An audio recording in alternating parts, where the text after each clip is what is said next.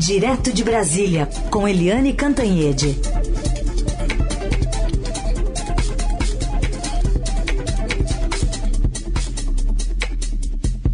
Oi, Eliane, bom dia.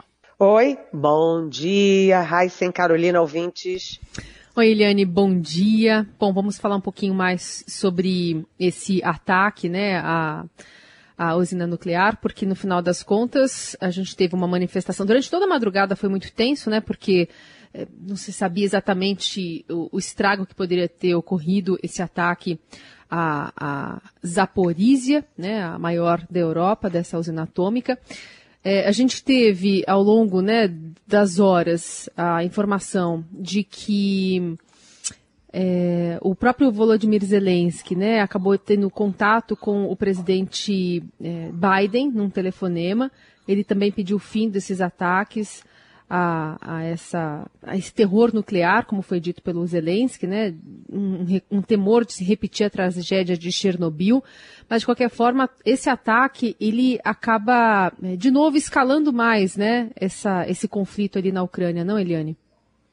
Sim, é a pior ação do Vladimir Putin nessa guerra contra a Ucrânia e agora contra o mundo é exatamente esse ataque à usina nuclear da Ucrânia, que é simplesmente a maior usina nuclear de toda a Europa.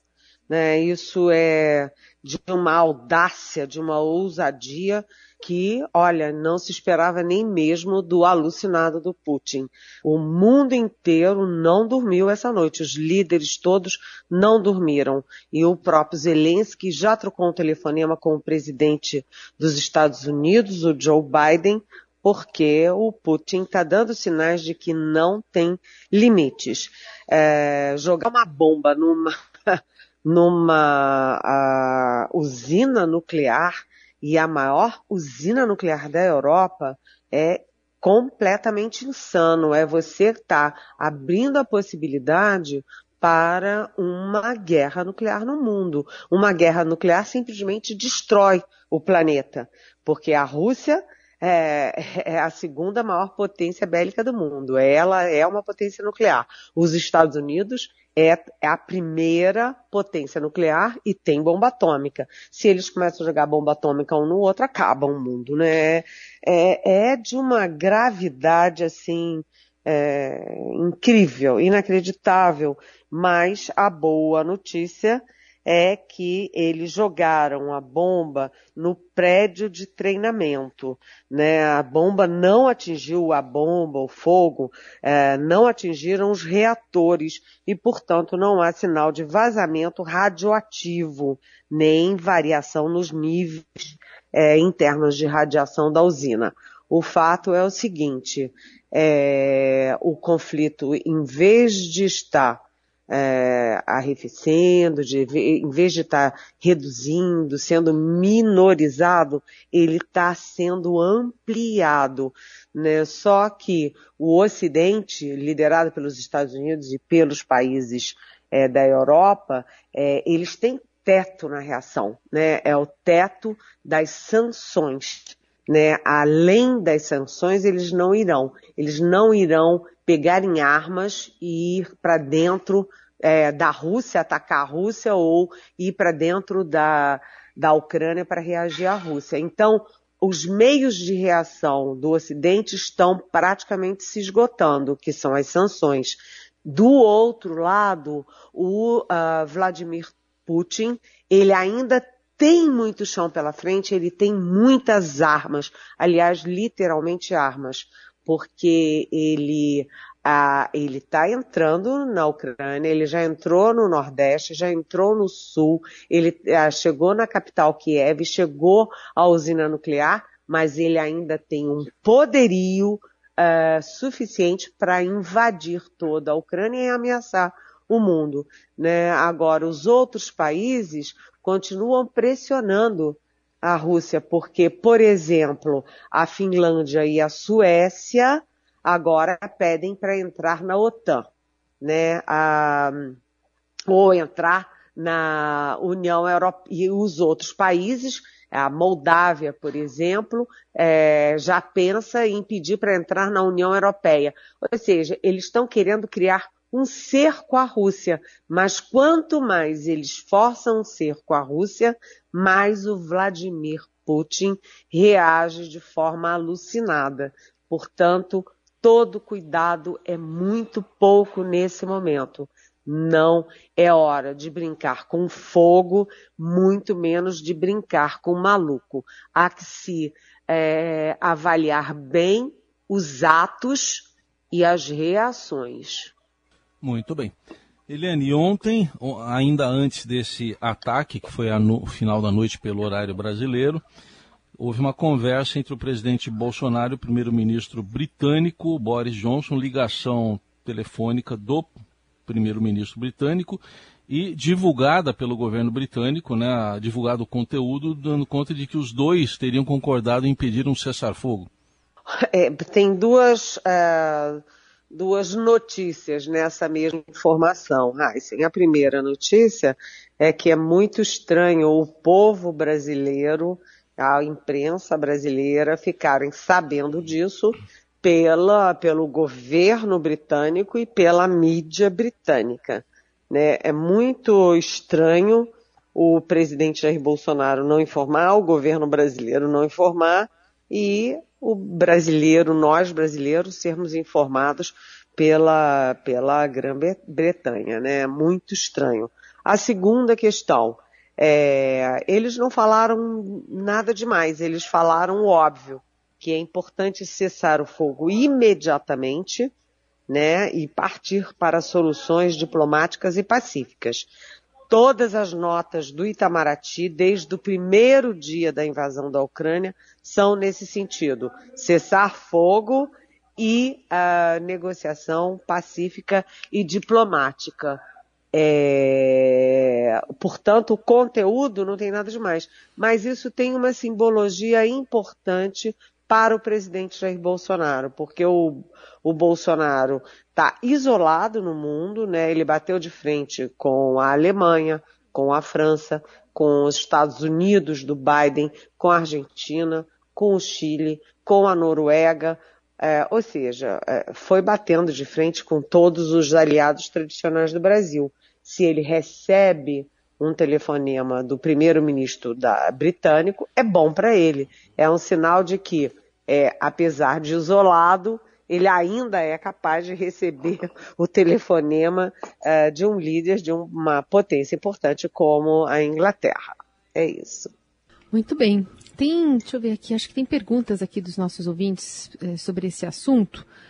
É, o Roberto, ele, aliás, é uma pergunta de áudio, né, Nelson Volter? Quer colocar aí pra gente? Uma simples adesão da Ucrânia à União Europeia possibilitaria que, num ataque mais pesado da Rússia contra aquele país, os outros países membros da União Europeia fossem em defesa dela também contra-atacando contra a Rússia? Um abraço, aqui quem fala é Roberto Donizete de Mauá.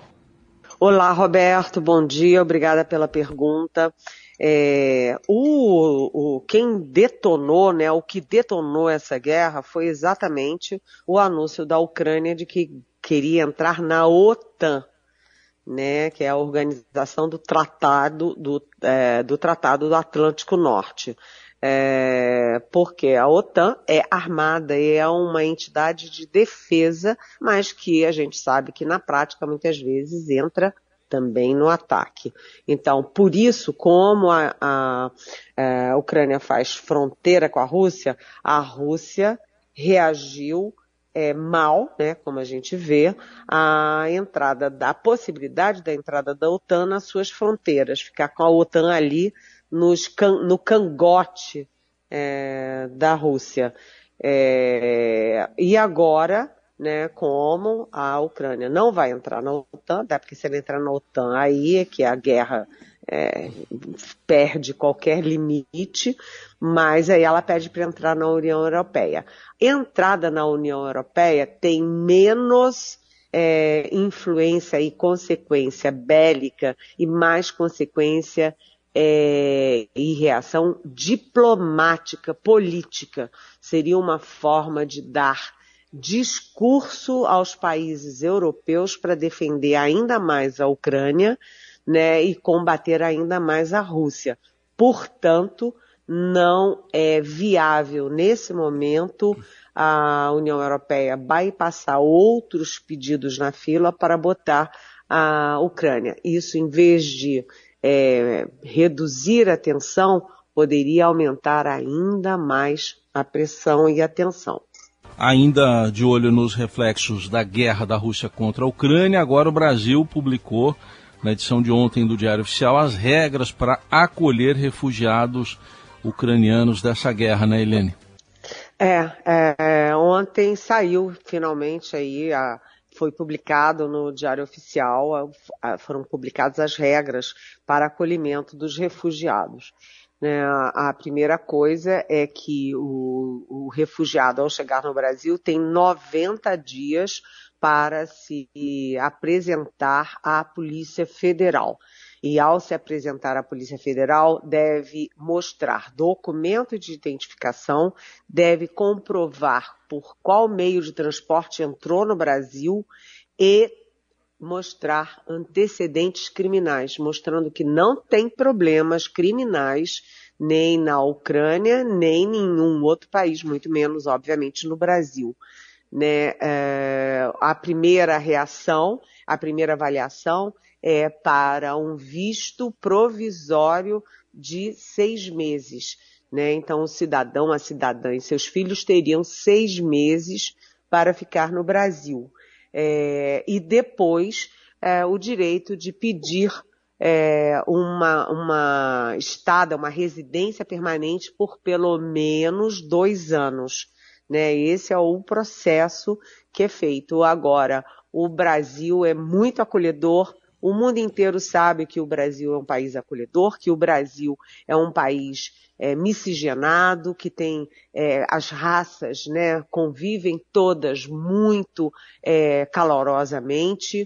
É, o nosso país é feito de imigrantes, de famílias imigrantes, e a gente tem né, uma colônia grande de ucranianos, por exemplo, no Paraná, a maior colônia de, um, de imigrantes ucranianos é exatamente no Paraná. É exatamente por isso que os ucranianos que estão saindo, em vez de ficar ali ao redor da Ucrânia, eles, é, alguns poderão se animar a vir para o Brasil, porque tem parentes aqui, porque tem as notícias é, favoráveis, etc. Mas eu lembro que, apesar de tudo isso que eu disse, há muitos problemas também, né? A gente tem uh, a Operação Acolhida, que foi muito bem sucedida para acolher os venezuelanos lá no norte. A gente também acolheu haitianos, mas a gente sabe que há denúncias de trabalho escravo de bolivianos em plena São Paulo.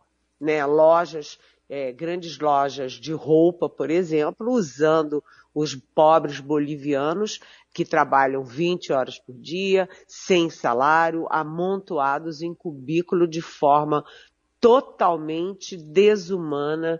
É, e isso também acontece. Portanto, é preciso que, além de criar as condições legais, a gente também cria as condições humanitárias para acolher os fugitivos de guerra. Agora, são milhões e milhões de pessoas, com um detalhe cruel. Os homens é, não podem sair da Ucrânia porque têm que lutar.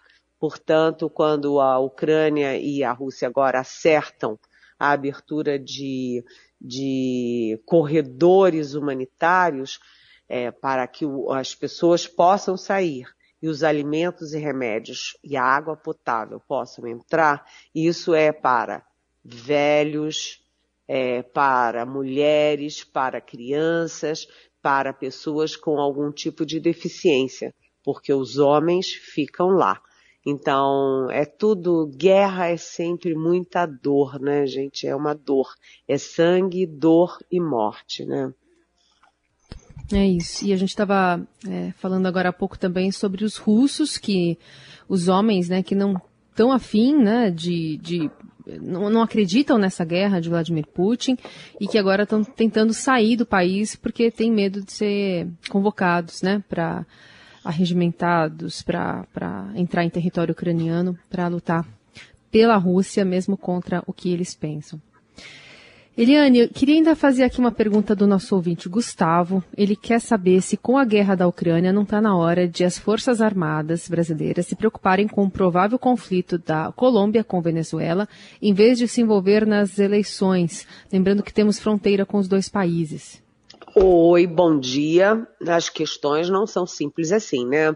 O Brasil, como a maior potência, a maior população é, e a maior, enfim, maior espaço geográfico aqui da América do Sul, ele pode é, recorrer à sua posição de líder natural para tentar mediar é, diplomaticamente as conversas. Ponto. O Brasil não consegue fazer mais do que isso.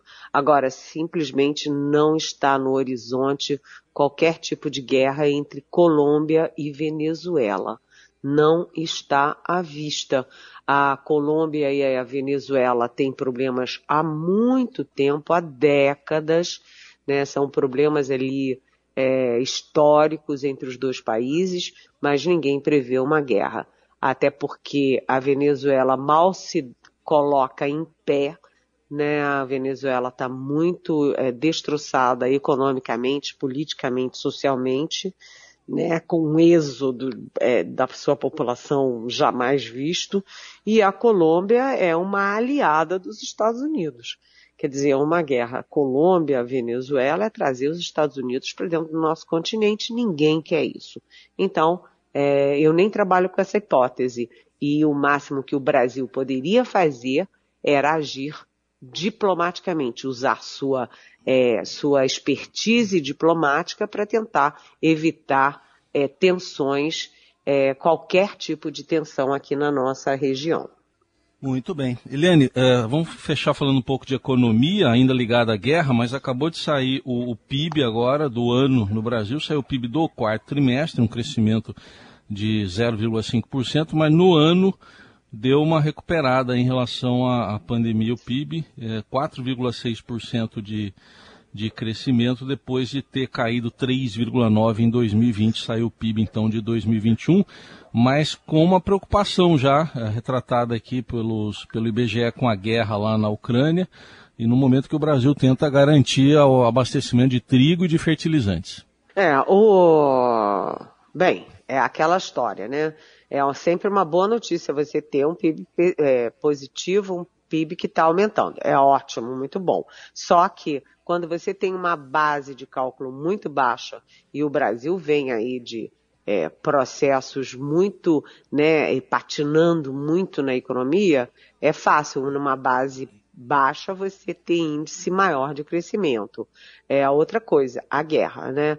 A guerra impacta o mundo porque aumenta combustível, aumenta a energia, e para nós aqui especificamente aumenta é, e corre o risco de faltar, inclusive, fertilizantes e trigo. O Brasil é, importa 85% dos seus fertilizantes é curioso, porque apesar do Brasil ser uma das três potências agrícolas do mundo, ou seja, deveria ter cuidado lá atrás, décadas atrás, para ser autossuficiente em, fertilizantes, né? Porque fertilizante é a base é, aí da, da, da agricultura moderna. Então, o Brasil descuidou disso e quando tem uma guerra que ameaça o fornecimento de, de de fertilizantes é pego de calça curta. No caso do trigo, todo mundo acha que os dois principais produtos na mesa do brasileiro são arroz e feijão. Mas não são, são arroz e trigo, porque o trigo está em tudo. O trigo está no pãozinho que a gente come, está no macarrão, está no biscoito, está no bolo. Ou seja, a gente come é, trigo o tempo inteiro, mas a gente também é dependente externo do trigo né, a gente compra 60% do trigo que a gente consome internamente e 80% disso vem da Argentina. Com uma guerra na Rússia e na Ucrânia, Isso aí significa dificuldade de fornecimento e aumento de preço. Bom para a Argentina, ruim para o Brasil, que é importador. Né? E a, a Rússia é simplesmente o quarto maior produtor e o maior exportador de trigo no mundo. E a Ucrânia está entre os dez maiores produtores. Portanto, o trigo vai aumentar. E o risco é aumentar o pãozinho, o macarrão, o bolinho, é, enfim, tudo que a gente come aqui no Brasil que vem de, do trigo. Por quê? Porque o Brasil é descuidado. Quando veio a pandemia, o Brasil foi pego de calça curta, por quê? Porque importa os IFAs, né, os insumos, insumos é, médicos, insumos das vacinas, é, os respiradores, até as máscaras o Brasil importa. Então tem uma pandemia, o Brasil fica sujeito às variações de preço e aos, a, boa vontade internacional. E agora vem a guerra, o Brasil é pego de calça curta porque devia ter uma base de produção muito sólida de trigo, de fertilizantes. E aí, o seguinte, ontem eu, eu, eu, conversei, aliás, eu almocei com o presidente da Abitrigo, que é a Associação Brasileira da Indústria do Trigo, é, o embaixador, ex-embaixador em Washington, Rubens Barbosa, e ele tá, foi conversar com a ministra Tereza Cristina para que ela desengavete dois planos que estão é, aí de produção de trigo no Brasil. Um é da própria Abitrigo e a outra é da Embrapa, para ampliar a produção nacional. Vamos ver se a, o Ministério da Economia solta dinheiro para esse plano tão importante e tão estratégico para o Brasil, né? Ministra que participava da live do presidente ontem à noite. Eliane, ainda uma pergunta aqui dos nossos ouvintes, essa da Ana Paula de olho nos gastos do presidente da República. Aqui quem fala é Ana Paula de Minas Gerais e eu quero pedir que a Eliane comente, por favor, sobre a aprovação de um requerimento do senador Fabiano Contarato, que foi aprovado na Comissão de Fiscalização e Controle do Senado, pedindo informações sobre os gastos da presidência com cartão corporativo. Lembrando que só em 2021 foram gastos 11,8 milhões de reais, um dinheiro que dá para comprar muita farofa e frango, né, Eliane? Oi, Ana Paula. É uma coisa incrível porque setor público tem que ter transparência, porque quem sustenta o setor público somos nós, né? Eu, você, todos nós sustentamos o setor público e precisamos saber onde é gasto o nosso dinheiro. Aí você tem o governo estabelecendo é, em vez de transparência, o governo dá opacidade, o governo esconde, é, esconde as suas informações. De vez em quando a gente tem informação aí, ah, o governo estabeleceu 100 anos de sigilo para isso, para aquilo. Por quê? Porque o governo gasta demais. O Bolsonaro faz, só faz campanha. Como ele não governa, ele só faz campanha, viaja pelo Brasil inteiro, ele fica gastando dinheiro em campanha. E ele não quer que as pessoas saibam qual é o gasto corporativo, com o que, que é com campanha. Você viu, né, Ana Paula, que só no, no, no, ali nas férias de Natal, naqueles dias em que a Bahia estava afundando e o Bolsonaro estava andando de jet ski, você viu um gasto de é, 900 mil reais do presidente. Peraí, gente, 900 mil reais em alguns dias de férias para o presidente da República andar de jet ski, sinceramente, isso não é, é, não dá. Aliás, são as terceiras férias que ele tirou, né? Ele tirou férias no Natal, férias no Ano Novo e férias agora no, no Carnaval, sempre andando de jet ski. Talvez, Ana Paula, esteja aí uma outra explicação por que, que o governo brasileiro ah, estabeleceu isenção de imposto de importação para jet ski. Não é? Tanta coisa fundamental no Brasil e, olha aí, o jet ski está se tornando tão fundamental quanto as armas. Muito bem, essa é a Eliane Cantanhede respondendo aqui as dúvidas dos nossos ouvintes. Eliane que volta daqui a alguns dias, vai tirar um período de férias. E a gente deseja para você, Eliane, bom descanso no meio disso tudo. Exatamente, uma semaninha só de férias. Estou é, muito precisada e vou curtir muito, descansar muito para voltar, porque a gente vai ter um ano ainda muito, muito difícil e complicado. Um beijão, um abraço para você, Carolina, para você, Heisen, e para você, nosso ouvinte.